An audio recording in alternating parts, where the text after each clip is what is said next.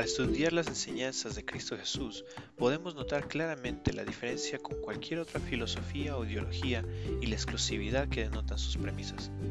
Todas las comunidades donde el Evangelio de Jesucristo ha sido predicado, honrándolo en palabra y hecho, han tenido grandiosos cambios sociales, académicos, políticos, económicos y morales. Claro que la belleza de sus enseñanzas es relevante gracias a los hechos en la vida de Cristo Jesús. Todo lo profetizado, vivido y disfrutado alrededor del nacimiento, vida, ministerio, muerte y resurrección de Jesucristo lo hace único.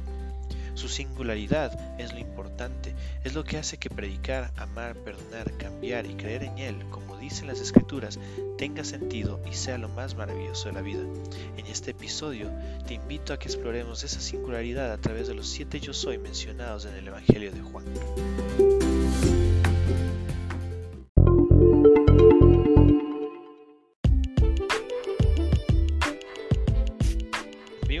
En la que todo se está comenzando a volcar, ¿no? sobre todo en lo que es público, a lo que es políticamente correcto, a lo que a nadie le ofenda. Y si tú tienes algo que compartir tu opinión, tienes que asegurarte de que por alguna razón no vaya a ofender a alguien, porque si lo llega a hacer, puede que te cancelen, que te bloqueen, o peor aún, que eh, atenten contra tu trabajo, tu oficio, tu reputación o tu familia. Estamos viviendo una época en la que por esta, e, e, este, esta sensación, este anhelo del relativismo que ha calado tan fuerte de la modernidad, es ya tan raro realmente que la gente crea en una verdad absoluta, argumentando al punto que nada es absoluto y que pues todo depende de cómo tú lo veas, cómo tú lo sientas casi pensando en que como que los hechos dejan de ser reales solamente porque la gente siente que es así.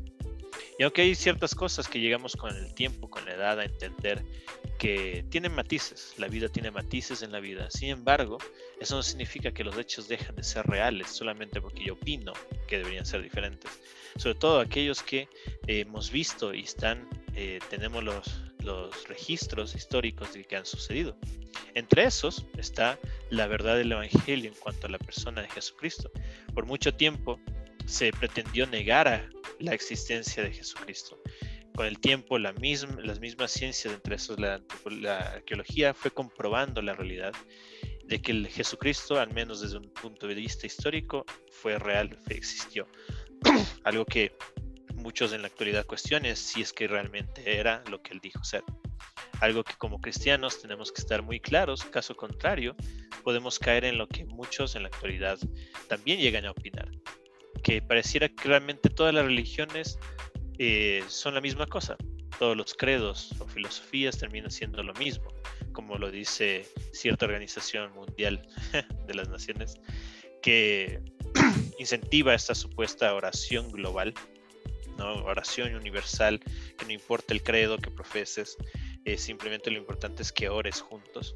Y aunque suena muy bonito al estilo Torre de Babel, en la práctica, en la realidad, es mentira y no solo es mentira, sino que es peligroso, porque le hace creer a la gente que no importa lo que tú hagas, si lo haces y te sientes bien, no importa, igual tu vida tendrá después sentido, igual llegarás a donde quieres llegar, sea al cielo o lo que tú creas que va a haber en la eternidad. Lo importante es que vivas como tú quieras, como tú sientas, como te haga feliz. Y es que en eso se diferencia el mensaje del Evangelio, el mensaje de la iglesia cristiana que se nos ha encomendado, y se diferencia las enseñanzas de Jesús justamente en ese tipo de argumentos, en que no es de acuerdo a tu manera, no es de acuerdo a cómo tú lo veas, como tú lo sientas, porque lo que tú ves, lo que tú sientes varía con el tiempo, varía con el ánimo, varía con los días. Pero la realidad, los hechos, la verdad absoluta no varía, no cambia. Y es una de las razones por qué el mensaje de Jesucristo fue tan desafiante y es tan diferente aún hasta el día de hoy. Y es la razón también por qué el mensaje de Jesucristo en la actualidad puede llegar a ser aún eh, ofensiva cuando lo predicas como debería ser predicado. En la actualidad eh, llega gente a decir que, bueno, dan lo mismo, ¿no? Buda, Confucio, eh, Mahoma, Jesús, a la final todos lo que hablaban de manera central es del amor. Claro, cuando te pones a ver investigar la realidad de cada credo y lo que realmente se enfatiza y lo que se centraliza, te percatas que no puedes llegar a comparar el mensaje de las enseñanzas de Jesucristo a cualquier otra eh, credo, religión o filosofía. Porque por dar un ejemplo, Buda, suponiendo que lo que se dice que él enseñó fuera real, porque los textos de sus enseñanzas son escritos 600 o 900 años después, el caso de Buda, el centro era, tú tienes que despojarte de todo, anularte de todo y volverte parte del resto. ¿no? Y así podríamos revisar con el resto de filosofías o religiones. Son eh, enseñanzas que su centro ni siquiera es del amor, por decirlo así, sino que es una excusa que se utiliza en ocasiones. A pesar de esto, el mensaje de Jesucristo podríamos decir que sí, y resalta muchas veces el, amor como tal, pero olvidamos que la forma en la que el texto bíblico nos enseña que Jesucristo habló del amor no es la forma en la que el resto del mundo nos la vende. El resto del mundo nos la vende a veces en el sentido de que tú tienes que anular completamente por los demás o tú tienes que exaltarte completamente tú primero o diferentes formas de amor. Y el amor que Jesucristo nos enseñó aquello en lo que se resume toda la ley en sus palabras, va mucho más allá de lo que este mundo nos puede enseñar.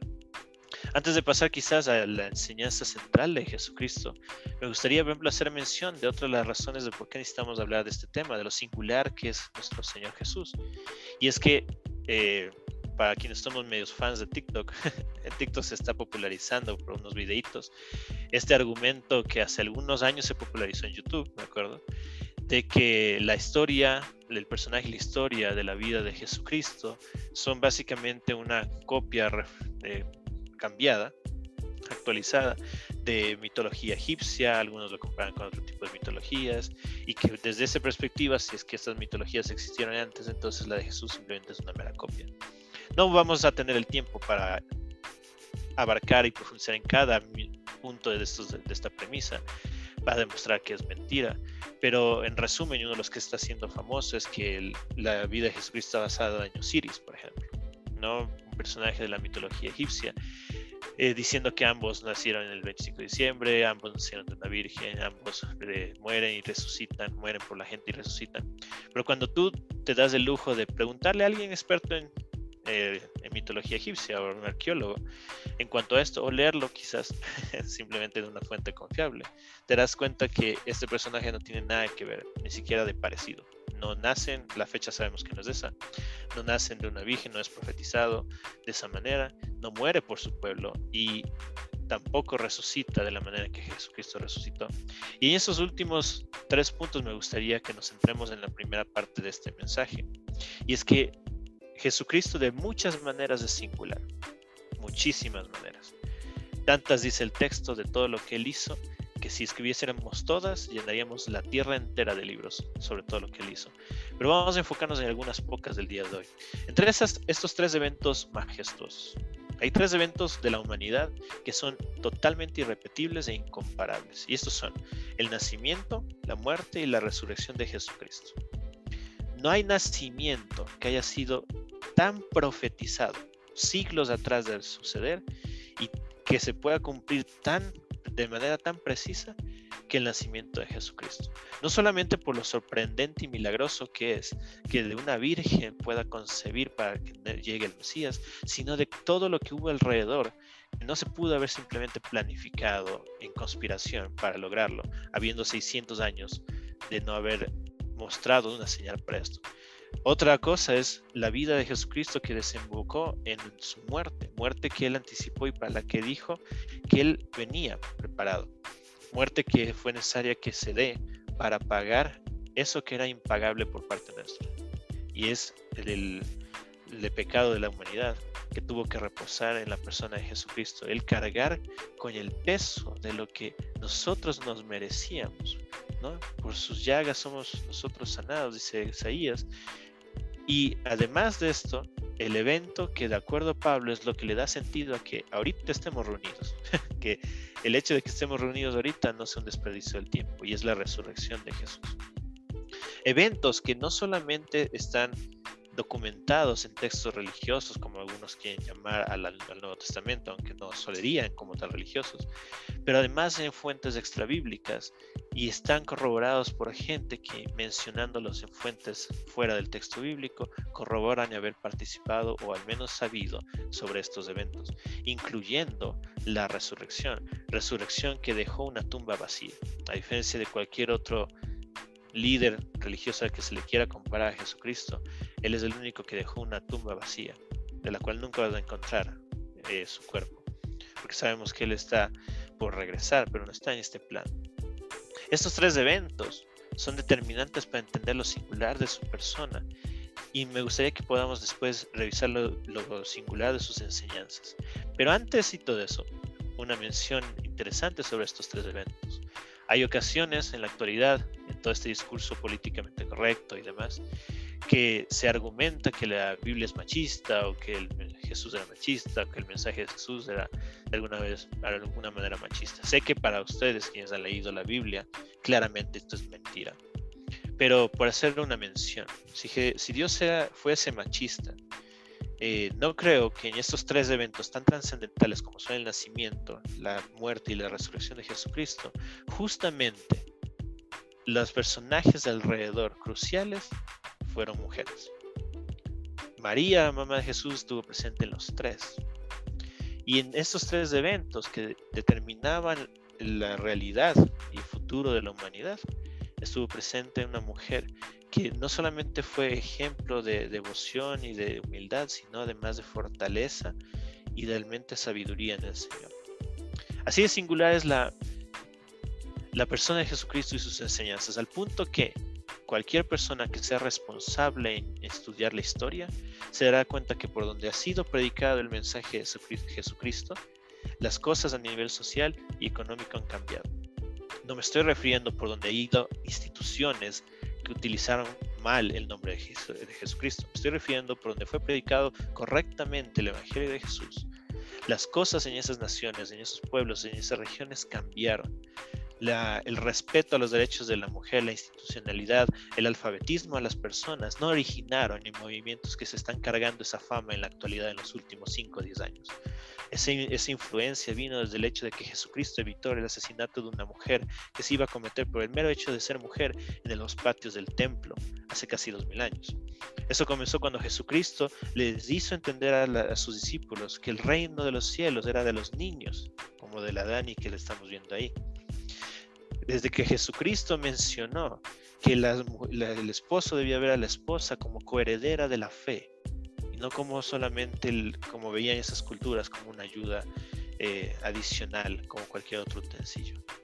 Cuando las enseñanzas de Jesucristo fueron predicadas correctamente, las sociedades donde llegaron cambiaron y se transformaron. Cuando eso dejó de ser así, cuando en la práctica de quienes lo predicaban cambiaba. Pero bueno, ese no es el tema del día de hoy. Tema del día de hoy es quizás explorar un poco más por qué es tan singular la persona de Jesucristo. Ya vimos que estos tres eventos que son irrepetibles, nadie puede repetir un evento de nacimiento tan preciso, profetizado siglos atrás, y que encima desemboque en una muerte profetizada también, dada de esa manera tan exacta, que motive y estimule a la gente de tal manera que aún en el día de la muerte un soldado dijo ciertamente este era el Hijo de Dios, aunque no era de su religión, para llevar que unos días después se dé lo que conocemos como la resurrección de nuestro Señor, dejando claro que no hay nada que lo pueda vencer, dejando claro que no hay nada de lo que Él haya dicho que fuese mentira. Porque si la resurrección no se daba, entonces ahí sí las enseñanzas de Jesús eran lindos discursos, lindos podcasts motivacionales.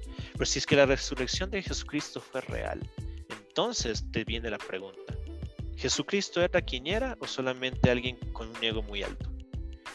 Porque si Jesucristo era realmente quien dijo ser, es decir, Dios mismo, encarnado, completamente hombre, completamente Dios, entonces tus enseñanzas no hay que tomarlas a la ligera. Y sus enseñanzas no se resumen en que, ah, tenga amor con todos si alguna cosa se podría resumir de acuerdo a la palabra de Jesucristo, es la ley en dos cosas. Ama a Dios con todo tu ser y ama al prójimo como a ti mismo. tres personas, por decirlo así, a quien tú tienes que saber amar correctamente y que el texto bíblico en la práctica te lo enseña. Amar a Dios con todo tu ser, amarte a ti mismo, que sé que estoy hablando con gente equilibrada y no lo voy a utilizar esto como pretexto para ser hedonista, pero amarte a ti mismo porque también tienes que amar al prójimo de esa manera. El texto bíblico nos enseña cómo es amar a Dios con todo nuestro ser, que no es a nuestra manera. En palabras de Jesucristo dijo, que aquel que cree en mí, de acuerdo a las escrituras. Para Jesucristo era importante resaltar que tú no crees o amas a Dios de acuerdo a lo que te dé la gana, o de acuerdo a lo que diga el tiempo, es de acuerdo a lo que diga el texto bíblico. El texto bíblico nos enseña que es importante amarnos a nosotros mismos, porque esa es la razón por la que no cometemos pecados que atentan contra nuestro ser, entre esos fornicación. No es porque, ah, solamente porque a Dios no le agrada, no, es porque además a ti te hace daño. Vivimos en una cultura en la que estamos asesinando bebés en el vientre de su madre cada segundo y no nos importa como sociedad, pero eso no comenzó con el aborto, eso comenzó con esa sociedad que amparó el sexo casual como algo muy normal, como algo muy bueno de la soltería. Entonces es muy normal y está bien. Eso trajo problemas y entre esos lo que está sucediendo en la actualidad. La Biblia también nos muestra que el amor al prójimo no se trata de anularte tú y considerarte basura, porque de acuerdo al texto bíblico, tú no lo eres. Sé que muchas veces utilizamos expresiones como es que delante del Señor pues no somos nada, somos como somos minúsculos, somos como una basura y entiendo la intención. La intención es muy buena, porque por humildad queremos resaltar lo grandioso y gigante que es nuestro Señor. Sin embargo, algo interesante que tú vas a notar al leer la Biblia es que Dios no utiliza esos términos para referirte hacia ti. Para referirse hacia ti, no utiliza esos términos. Por dar un ejemplo de entre muchos, si tú lees las cartas de Pablo, ¿cómo saluda Pablo a sus hermanos en la fe? Como santos, amados, compañeros, queridos. Dios le inspiró, el Espíritu Santo le inspiró a Pablo y a los escritores del Nuevo Testamento a dirigirse hacia la iglesia como lo que Dios quiere que la iglesia entienda, que Dios quería restaurar. Santos, amados, queridos, hermanos. Ciertamente el amor que el mundo nos enseña no es el amor que Dios tiene. El amor que el mundo enseña es egoísta, es conveniente, es de acuerdo a lo que necesito y de acuerdo a lo que pues me proyecto. Pero el amor de Dios supera mucho más eso. Y estas son algunas razones por las cuales Jesucristo es tan singular y por qué el cristianismo, del cual, el cual parte de lo singular que es Jesucristo es tan diferente, es tan exclusivo. El cristianismo como tal es muy incluyente. La inclusión no es una, una idea que se inventaron en la actualidad. La verdadera inclusión ya la demarcó Jesucristo. Mencionó el texto bíblico que Dios quiere que todos lleguen al arrepentimiento, no un grupito pequeño de personas. Dios quiere que todos lleguen al arrepentimiento. Muestra el texto bíblico desde el Antiguo Testamento hasta el Nuevo Testamento que Dios va a invitar a la fiesta a todos. Ahí la, ilustración, la parábola de, de que la fiesta estaba preparada para unos cuantos invitados que no quisieron asomar. Y de repente el dueño de la fiesta le dice al cielo, ve, ¿sabes qué? Ve a todas las calles, invita a todos a que vengan.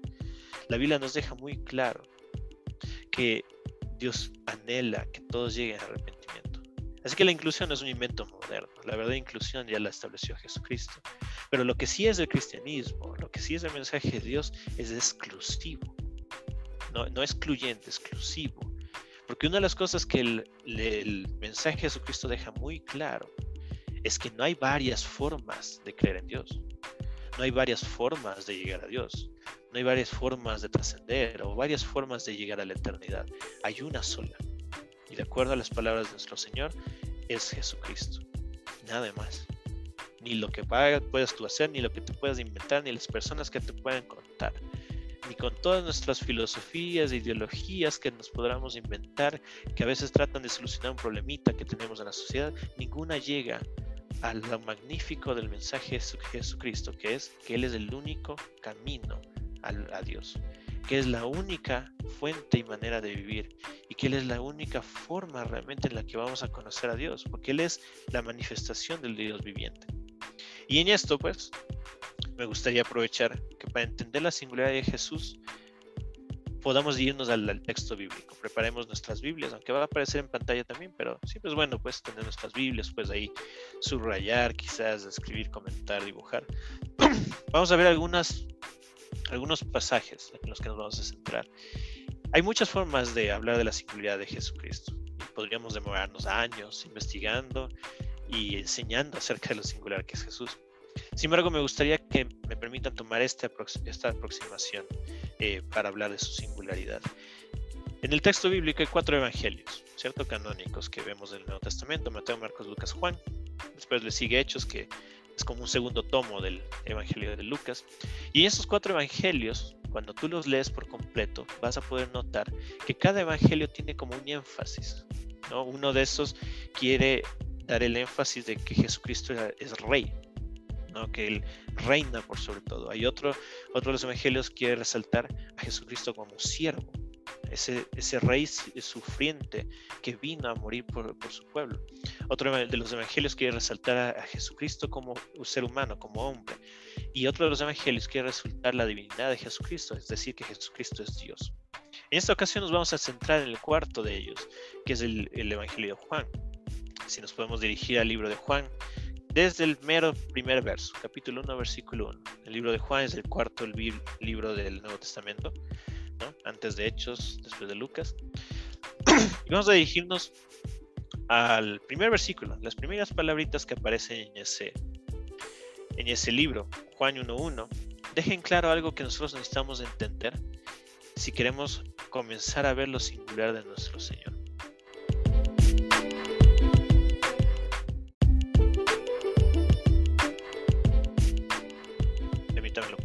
El texto bíblico menciona, en un principio, o en el principio, de acuerdo a la Reina Valera, en un principio era el verbo y el verbo estaba o era con Dios y Dios era el verbo. En la Reina Valera ustedes lo van a leer como en el principio era el verbo y el verbo era Dios y el verbo estaba y el verbo era Dios. Este pasaje es importante de resaltar y es la intención que tiene todo el Evangelio de Juan, porque quiere resaltar a Jesucristo como Dios, la divinidad de Jesucristo. Antes de pasar a este punto, solamente para recordar, sabemos que Jesucristo es completamente hombre, ser humano, y completamente Dios. Con estas dos naturalezas, no una ocupando más porcentaje que la otra o sobreponiéndose a la otra. Jesucristo era, es 100% ser humano y completamente Dios. A esto se le conoce técnicamente como la unión hipostática. Podríamos tratar de explicarla y hay formas en las que las estudiamos, lo redactamos y lo explicamos. Pero al final del día explicarla por completo, entenderla por completo, no lo vamos a lograr. Es como la Trinidad. ¿Quién es Dios? Podemos encontrar formas quizás de ilustrarlo, la gente trata de ilustrarlo con un huevo, con lo que sucede con el sol, el agua, pero ninguna de estas ilustraciones realmente llega a la realidad o a lo que realmente es la Trinidad. Y en cierto modo está bien. Triste fuera creer en un Dios que tú podrías explicar todo lo que es Él. Que fuera tan pequeño que tú podrías explicarlo con esta mente tan humana, todo lo que es Dios fuera de este plano. Hay cosas de Dios que no podemos entender, como dice Pablo, por el momento vemos un poco borroso, pero llegará el momento en que lo veremos con claridad. Quizás cuando estemos en la eternidad con nuestro Señor, podremos entender un poquito al menos, o, ver, notar eh, la profundidad de esta unión hipostática, ¿no? Jesucristo siendo completamente ser humano y completamente Dios. Pero ciertamente el libro de Juan quiere que nosotros sepamos que esto es verdad y que lo entendamos hasta lo que nosotros podemos alcanzar. Para esto menciona pues que el verbo, este, este término que el escritor encontró para referirse a Jesucristo, porque era pues el máximo de lo que le da sentido a lo que tú hablas, a lo que tú expresas. Entonces menciona, el verbo era eh, eh, con Dios, el verbo es Dios, y en el principio o en un principio, dejando claro que Jesucristo no es solamente una persona que apareció o empezó a ser cuando nació en esta tierra, sino que ya era y es ciertamente nuestro Dios, el único y verdadero. Con esto podemos dar paso entonces a una de las interrogantes o cuestionamientos que a veces se hacen en cuanto a la persona de Jesucristo para decir, pues, no, era un maestro más. El argumento es, es que Jesucristo nunca se llamó a sí mismo Dios, nunca se autodenominó Dios, Claro, si tú lees toda la Biblia, te darás cuenta que esto es un error, ciertamente. No solamente lo hizo una vez, lo hizo varias ocasiones. Solamente que, a diferencia de nuestra literatura moderna, Jesucristo dejó claro esto con los términos que utilizaba y con las cosas que hacía. Entre esas vamos a leer unos pocos versos para que podamos notarlo. Vamos a Juan, todo esto vamos a usar el libro de Juan, solamente una ocasión, vamos a ir a Éxodo, así que si puedes señalarle Éxodo estaría bien. Vamos a ir a Juan capítulo 5, versículo 18. Vamos a ver uno de los, una de las razones por la cual eh, se armó toda este, esta persecución para lograr matar a, Jesucristo. Y es que, de acuerdo a capítulo 5 de Juan, versículo 18, por esto procuraban los judíos matarlo. Refírense a las autoridades religiosas, ¿no? Eh, porque no solo quebrantaba el sábado, el sábado, sino también decía que Dios era su propio Padre, haciéndose igual a Dios. Para el judío que escuchaba esto por primera vez hace dos mil años, decir soy hijo de Dios, como lo decía Jesucristo, era otra forma de decir soy Dios. Porque para el judío el ser hijos de Dios era ser hijos de la creación, del creador. No todos somos hijos porque somos creados por Dios.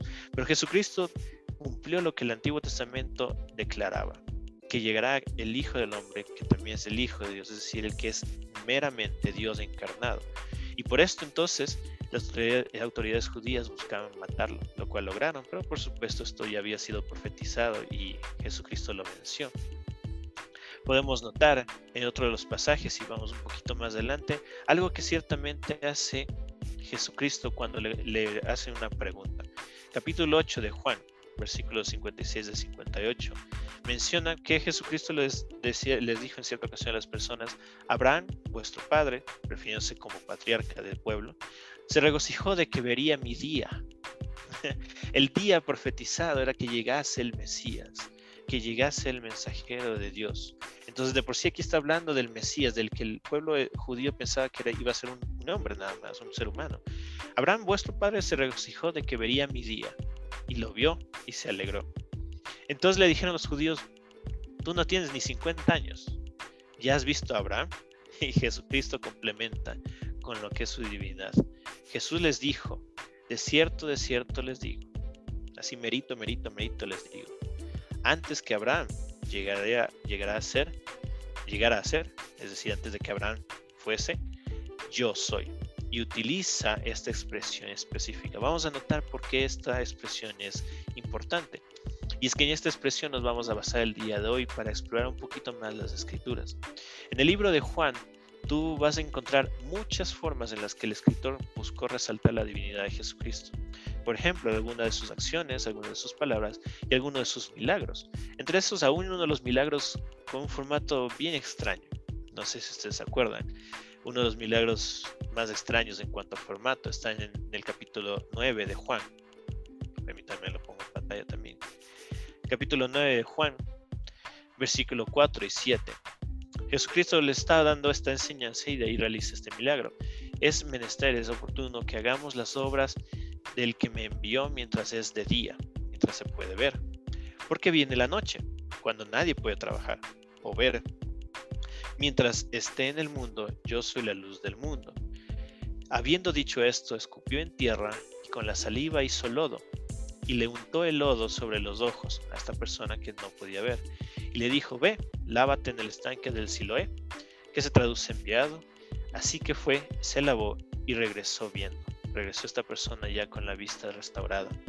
Este, este milagro podríamos ahondar mucho más, ¿no? Por ejemplo, en el nombre del estanque, porque es estanque, hay bastante profundidad teológica, pero vamos a centrarnos en un punto aquí. Como Juan quería resaltar la divinidad de Jesucristo, menciona algunos milagros, entre esos este en el que Jesucristo mencionó, ahorita que mientras es de día, es decir, mientras se puede ver, es necesario que hagamos las cosas que se pueden hacer porque llegará el momento en que ya no se podrá ver, en el que ya no se podrá trabajar, en el que llegará la noche, es decir, que llegará la condenación eterna, donde ya no tienes oportunidad. Pero hoy, mientras hay oportunidad, es necesario que sigamos haciendo aquello para lo que se nos llamó. Y entonces Jesucristo hace este formato raro de escupir, hacerlo, ponerle en los ojos a la persona que no podía ver, que estaba ciega, le manda a lavarse y le recobra la vista. Tan poderoso es Jesucristo en, los ojos del escritor del Evangelio de Juan, que con, con, vamos a decirlo así, materiales tan coloquiales, como es eh, la tierra, el escupir y hacer lodo, pudo restaurarle la vista a una persona. Es la intención justamente, Juan, restaurar o realmente resaltar la imagen de Jesucristo como Dios. En este libro vamos a encontrar también algo que algunos conocen como los siete yo soy, o las siete expresiones de yo soy del libro de Juan. Y es que en el libro de Juan se encuentran estas siete expresiones con, que inician como yo soy. Y son importantes porque como hemos visto la numerología en la Biblia nos deja ver un mensaje adicional, ¿no? No es nada eh, exotérico ni nada, sino que nos deja ver un mensaje adicional y son siete justamente para completar este mensaje que viene de parte de Dios. Vamos a explorar estas siete expresiones de yo soy que menciona Jesucristo. Vamos al capítulo 6 del libro de Juan, versículos 35. Ahí también lo pongo en pantalla. Jesús les dijo, yo soy el pan de vida, el que a mí viene nunca tendrá hambre, y el que cree en mí no tendrá sed jamás. Deja claro Jesucristo que es a Él a quien debemos acudir, no a Él y a alguien más, o entre varios a Jesucristo. Él dice aquí, yo soy el pan de vida. El que, a mí, el que a mí viene nunca tendrá hambre y el que cree en mí no tendrá sed nunca más. Lo vuelvo a mencionar en algunos versículos de ese mismo capítulo, como en el 48, donde dice, yo soy el pan de vida, haciendo una referencia directa a lo que el pueblo de Israel conocía. Vuestros padres comieron el maná en el desierto y murieron. Ese es el pan que desciende del cielo, para que quien coma de él no muera. Y se menciona a sí mismo, yo soy el pan vivo que descendió del cielo. Si alguno come de este pan, vivirá para siempre ciertamente el pan que yo daré por la vida del mundo es mi carne. Sacrificio de Jesucristo llegó para nuestra propiciación, para que aunque nuestra vida terrenal en este plano de espacio y tiempo que conocemos termine, podamos ciertamente trascender y continuar para vivir en la eternidad con nuestro Señor. La siguiente expresión que vemos, disculpen, en el libro de Juan está en el capítulo 8, versículo 12. Yo soy la luz del mundo dice el texto. De nuevo pues les habló Jesús diciendo, yo soy la luz del mundo, el que me sigue no andará en tinieblas, sino que tendrá la luz de la vida. Interesante porque vimos que menciona a Jesucristo que mientras él estaba acá era la luz del mundo, pero le comandó a su pueblo, la iglesia, a que fuese el reflejo de él. Entre esos, ser la luz para este planeta. Vamos a una siguiente expresión en el libro de Juan mismo, capítulo 10, versículos 7 al 10. Volvió pues a decirles Jesús, de cierto, de cierto les digo, yo soy la puerta de las ovejas. Todos los que vinieron antes de mí son ladrones y salteadores, pero no los oyeron las ovejas. Yo soy la puerta.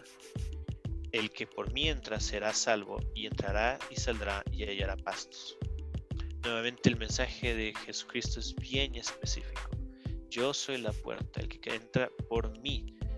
No es que una de las formas de llegar a Dios, una de las puertas, uno de los caminos. Yo soy la puerta, dice el texto. Vamos ahí mismo en el capítulo 10, siguiendo versículos 11 y 18, nos menciona que Jesucristo dijo, yo soy el buen pastor. El buen pastor su vida pone por las ovejas, confirmando a nuestro Señor Jesucristo que Él es este rey sufriente, este rey que no dejó de ser rey, pero que no tuvo por estima su divinidad, las riquezas de su gloria, y se encarnó como ser humano para morir por su pueblo. El buen pastor su vida pone por las ovejas, por lo que sea defiende a sus ovejas, y es lo que hizo nuestro Señor. Siguiente expresión la encontramos en el capítulo 11, versículo 25 al 26. Jesucristo dijo, yo soy la resurrección y la vida. El que cree en mí, aunque haya muerto, vivirá. Y todo el que vive y cree en mí, de ningún modo morirá eternamente. ¿Crees en esto? Aunque esa pregunta se la dijo alguien específico en esa ocasión, creo que es una pregunta que tú y yo necesitamos reflexionar si hemos respondido correctamente. El texto dice que Él es la resurrección y la vida. Sin Él no hay más. Y cualquiera que aunque en este plano muera, va a vivir eternamente. ¿Te lo crees? Es la pregunta de Jesucristo. La siguiente expresión la hallamos en el capítulo 14, versículo 6. es un poco más conocido, nos lo, sabemos de memoria muchas veces, ¿cierto? Jesucristo dijo, yo soy el camino, la verdad y la vida. Nadie viene al Padre sino por. No dice ahí yo soy un camino, o el más bonito quizás, eh, o yo soy una de las verdades, como la verdad es relativa de acuerdo a la modernidad en la que vivimos. Yo soy una de las verdades, quizás la más chévere, ¿no? Dice ahí yo soy la verdad y dice yo soy la vida. Nadie, así de absoluta es la expresión, nadie viene al Padre si no es por Jesucristo. Y finalmente encontramos en el capítulo 15 del libro de Juan la última expresión. Capítulo 15, versículo 1 y repitiendo en el versículo 5. Yo soy la vid verdadera y mi Padre es el viñador. Todo pámpano que en mí no lleva fruto, lo levanta y todo el que lleva fruto lo limpia para que lleve más fruto. Algunos encuentran en sus traducciones como Reina Valera dice, y todo el que lleva fruto, eh, el que no lleva fruto, lo corta. La expresión real, la verdadera traducción es lo levanta o lo poda, lo arregla. El que no lleva fruto, lo levanta y el, que lleva fruto, lo limpia para que lleve más fruto. Ya vosotros estáis limpios en virtud de la palabra que os, he hablado. Permaneced en mí y yo en vosotros. Como el pámpano no puede llevar fruto por sí mismo si no permanece en la vid, así tampoco vosotros si no permanecen en mí. Yo soy la vid, vosotros los pámpanos. El que permanece en mí y yo en él, éste lleva mucho fruto, porque separados de mí nada pueden hacer. En estas, siete expresiones, tú puedes notar que las siete empiezan con la expresión yo soy. Una expresión que si solo leemos así y no tenemos en cuenta el resto del contexto de la Biblia, pues puede que te parezca simplemente poético. Es que esto es trascendental. Algunos ya quizás se dieron cuenta por dónde va la cosa. Esto es muy trascendental, aún para el argumento de que Dios, Jesucristo nunca se llamó Dios a sí mismo. Y esto confirma que esa, esa premisa no es verdad. Jesucristo estableció que además de ser el hombre que predicó, que habló, que vivió entre nosotros, que sufrió todo lo que se tiene que sufrir, que ha sido probado por todas las tentaciones y todas las superó porque él no pecó nunca. Además de eso, también es Dios completamente. y con estas expresiones lo confirman. Se los comento de la siguiente manera. Si las siete expresiones comienzan con el yo soy, notemos lo que le respondió en lo que acabamos de leer en el capítulo 8 de Juan. En cuanto a las personas que conocía, ¿no? el pueblo de Israel, le dijo, Abraham, nuestro padre, se regocijó de que vería mi día y lo vio y se alegró. Entonces le dijeron los judíos, a ver, tú no tienes ni 50 años, ¿ya le has visto a Abraham? Y Jesús le responde, de cierto, de cierto les digo, antes de que Abraham llegara a ser, yo soy. Y esa expresión es importante porque esa expresión es la que vamos a encontrar o la que apunta directamente a la siguiente expresión. Si podemos irnos al libro de Éxodo, capítulo 3, versículo 14. Aquí Dios hablando con Moisés le dijo lo siguiente. Yo soy el que soy. Este esta expresión que se traduce en español de esa manera es lo que nosotros conocemos como el nombre de Dios. Esas cuatro letras que representan su nombre, que a veces la, escribimos como YHVH. Es ese nombre el que se menciona aquí. Yo soy el que soy, dijo Dios, Elohim, a Moisés. Y añadió, así dirás a los hijos de Israel, yo soy, me ha enviado a vosotros. Si de alguna forma Dios iba a identificar a su pueblo, era diciendo, yo soy. Y Jesucristo, de acuerdo al libro, al Evangelio de Juan, menciona esto, de manera realmente permanente, absoluta y de siete maneras diferentes, dejando claro su mensaje. Mensaje claro que tiene, involucra amor, pero mensaje que tiene una connotación mucho más amplia de lo que nos romantiza en el amor en la actualidad. Jesucristo es ciertamente Dios. Él es el único camino, la verdad y la vida. Fuera de Él nadie puede llegar al Padre. Fuera de Él nadie puede conocer la verdad. Fuera de Él nadie puede trascender y vivir en la eternidad. Esa es la razón de por qué Jesucristo es tan singular y por qué no podríamos nosotros cometer el error de comparar a Jesucristo como netamente un gran maestro o como un gran líder religioso. Porque si tú te percatas en las enseñanzas de Jesucristo, deja en claro que Él no es un maestro más, o un líder religioso más, o una buena persona. Ciertamente deja en claro que además de ser completamente hombre, ser humano, es completamente Dios. Es el mismo, el único y verdadero Dios encarnado, para que nosotros podamos entender tenemos no un sumo sacerdote que no ha pasado por lo que nosotros ha pasado, sino un sumo sacerdote, uno que nos representa, que sabe todo lo que es ser un humano, que ha pasado por todas nuestras dificultades, dolencias y tentaciones, y a diferencia de nosotros, Él salió victorioso. Y gracias a que Él salió victorioso aún de lo que consideramos permanente como lo es la muerte, porque Él salió victorioso de esto, nosotros podemos tener la victoria con no por nuestras fuerzas o porque nosotros hicimos algo, es porque netamente el único y verdadero Dios hizo lo que solamente Él podía hacer, que era morir por nuestros pecados, pagar la deuda que se tenía y por su sangre nosotros ser lavados para poder llegar a vivir la eternidad, pero tomando una decisión. El texto bíblico dice de acuerdo a Jesucristo, el que cree en mí de acuerdo a las escrituras. Y las escrituras nos enseñan que para ser salvo tienes que hacer algo específico. Creer que Jesucristo es el Señor y el Salvador, y que Dios lo levantó de entre los muertos después de haber muerto en la cruz. Y entonces serás salvo. Dice el texto que entonces Dios te dará la potestad de ser una hija, un hijo de Dios, de hacerte una nueva criatura.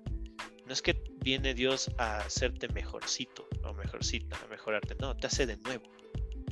Quizás tú no puedas notarlo porque no cambia este exterior, pero ciertamente Dios menciona que te hace nueva criatura para que cuando en este plano de espacio y tiempo dejemos de existir, pasemos a la eternidad para poder habitar con Él. Esa es la razón de por qué el mensaje del cristianismo, la persona de Jesucristo son tan singulares, porque no tienen comparación con las demás religiones, credos o ideologías. Ninguna te enseña que su mero Dios vino a morir por sus, eh, por sus pecadores. Ninguna de ellas te enseña que resucitó de manera corpórea en esta tierra, que cientos de personas tuvieron la oportunidad de verlo después de resucitar durante 40 días más antes de ascender al cielo.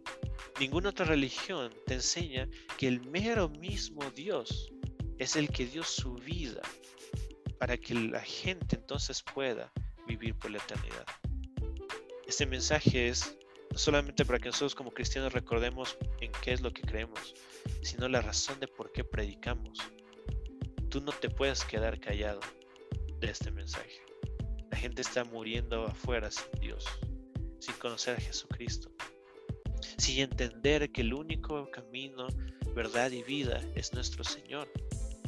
Y que lo único que va a poder solucionar no sus problemas, sino su eternidad es conocer a nuestro Señor Jesucristo. La pregunta primero es si tú lo crees. Y si sí lo crees, si tú lo predicas. Por eso es que el texto bíblico dice, vayan y hagan discípulos de entre todas las naciones, no solamente de una, no solo de una media santificada, sino de entre todas las naciones, porque hemos sido injertados al pueblo de Israel, al pueblo de Dios, para vivir por la eternidad con Él. Si lo crees, predícalo. Así de singular es el mensaje que se te ha encomendado. Amén.